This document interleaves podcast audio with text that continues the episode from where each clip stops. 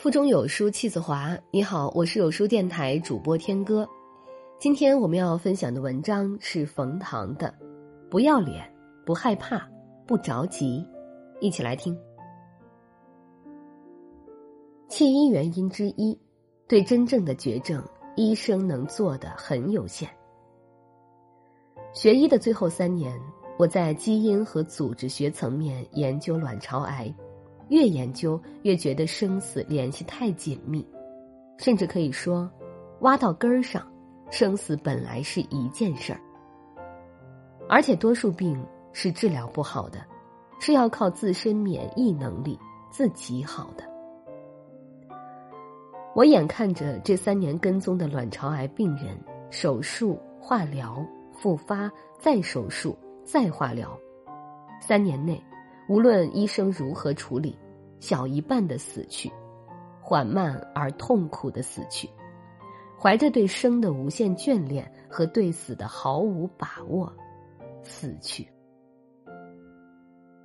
现在在想，整个学医八年，还记得什么？除了认得二月兰和紫花地丁，体温三十八度以下不要吃退烧药，阴道出血。要排除癌症等等傻子都知道的常识，没记得什么。但是我记得卵巢癌晚期的病人如何像一堆没柴的柴火一样慢慢熄灭，如何在柴火熄灭几个星期之后，身影还在病房慢慢游荡，还站到秤上自己称自己的体重。从这个意义上讲。学医的八年是我练习素描人类的八年，是我了解生死的八年。这八年里，无论我做什么，几十个病人还是缓慢而痛苦的死去。这种无能为力，让我动了离开的念头。尽管不做肿瘤很多年，打电话找我最多的事儿还是和肿瘤相关。我是不是得了癌？得了怎么办？能不能好？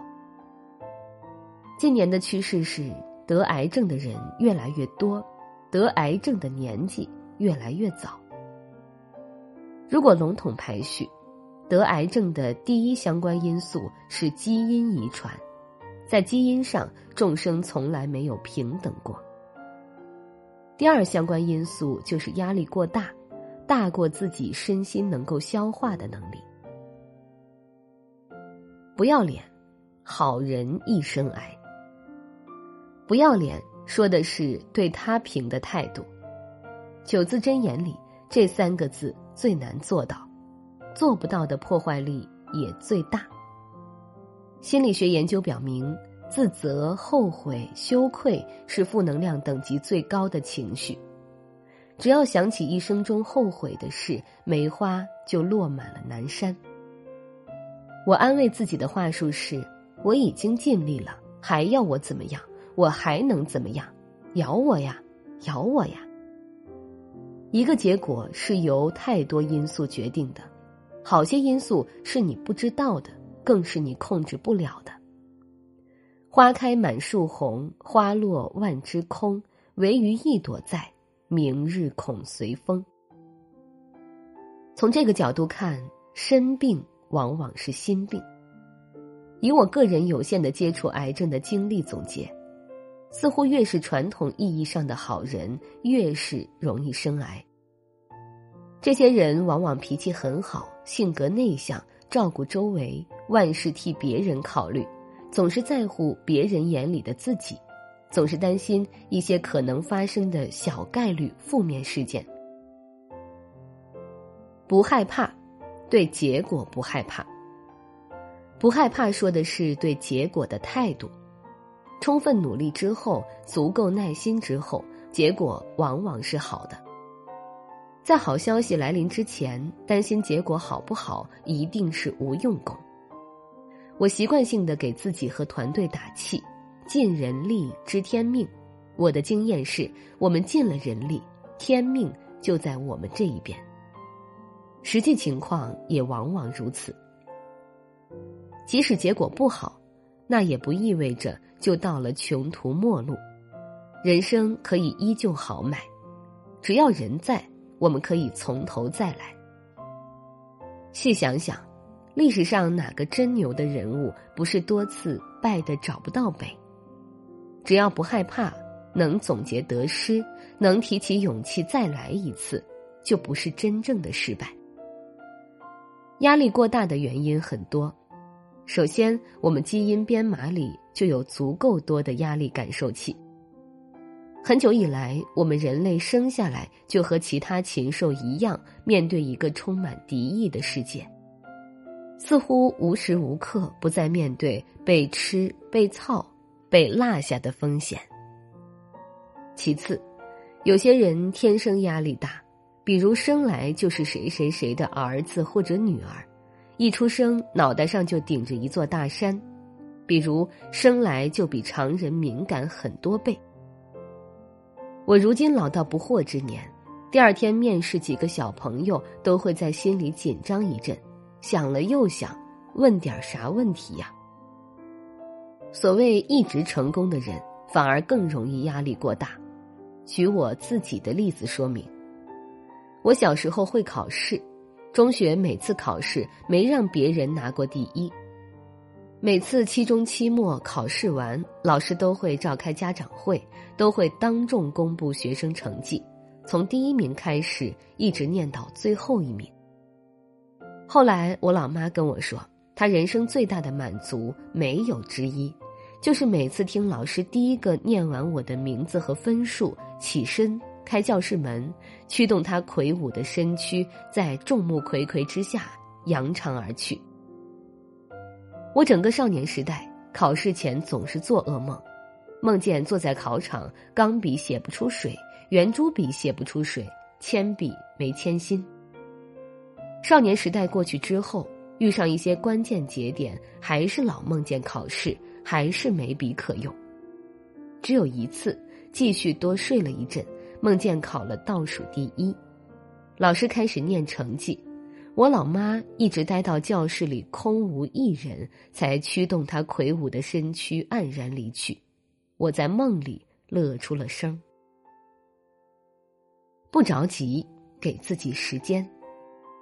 不着急说的是对时间的态度。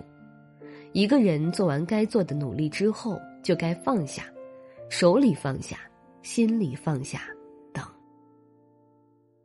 有耐心，有定力。给自己足够的时间，给周围人足够的时间，给事物的发生和发展足够的时间，仿佛播了种、浇了水、施了肥，给种子一些时间，给空气和阳光和四季一些时间，给萌发的过程一些时间，你会看到明黄嫩绿的芽儿的。有时候关切是不问，有时候不做。比做什么都强。十条窍门远离癌症，对于基因，至今没什么特别合适的好办法。对于压力，倒是有些管理的小窍门在我过去三十年驱赶噩梦和压力的战斗中，以下十个窍门尽管普通，但是好用。第一，做好本职工作。于是我已经尽人力，接下来我只能听天命。第二，理解领导期望。很多时候，人不是被领导逼死的，人是被自己逼死的。不要每次都给自己近乎苛刻的要求。鸡蛋煎不圆，世界继续转。第三，漠视无关噪音。一些无关的人说些有的没的，不要往耳朵里去，更不要往心里去。遇到这些无关的人，认真问两个问题。关你屁事，关我屁事。第四，行程排满，进入办公室后马上进入工作状态，时间按十五分钟间隔切割，会连会，事连事，人连人，不给自己焦虑的时间。第五，定时清空，总是会连会，会死人的。清空的有效方式包括，比如周五铁定不见人，不安排会，自己关起门来做一些计划性的工作，想一些需要沉静下来才能想透的问题，写几页非常难写的文章，比如睡前一小时之内不看手机、看纸书入睡。第六，转移注意力，用体力运动代替脑力运动，让大脑彻底休息。跑十公里，游两公里泳，谈一顿饭的恋爱，看半小时东瀛成人动作片。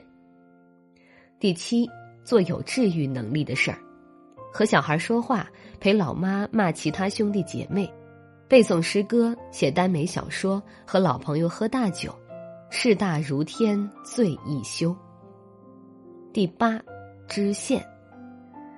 从心底认识到，一个人能控制的范围是有限的，你控制不了的，永远大于你能控制的。无常是常，世界不会永远。不出你所料。第九，悟空。不要等死后病后才知万事空，在死前病前多去去墓地、三级医院 ICU、古战场，多读读《资治通鉴》，特别是涉及改朝换代、勾心斗角，最后没一个有好果子吃的那些篇章。第十，排除生理疾患。在使用上述九种诀窍之前，彻查心脏机能，确保心脏能吃苦耐劳，自己感到的压力真的不是心肌缺血，然后再去应用上述九项调心大法。如果觉得以上十条太麻烦，那就每天默念百遍压力管理的九字真言：不着急，不害怕，不要脸。在这个碎片化的时代，你有多久没读完一本书了？私信回复“有书君”即可免费领取五十二本好书，每天有主播读给你听。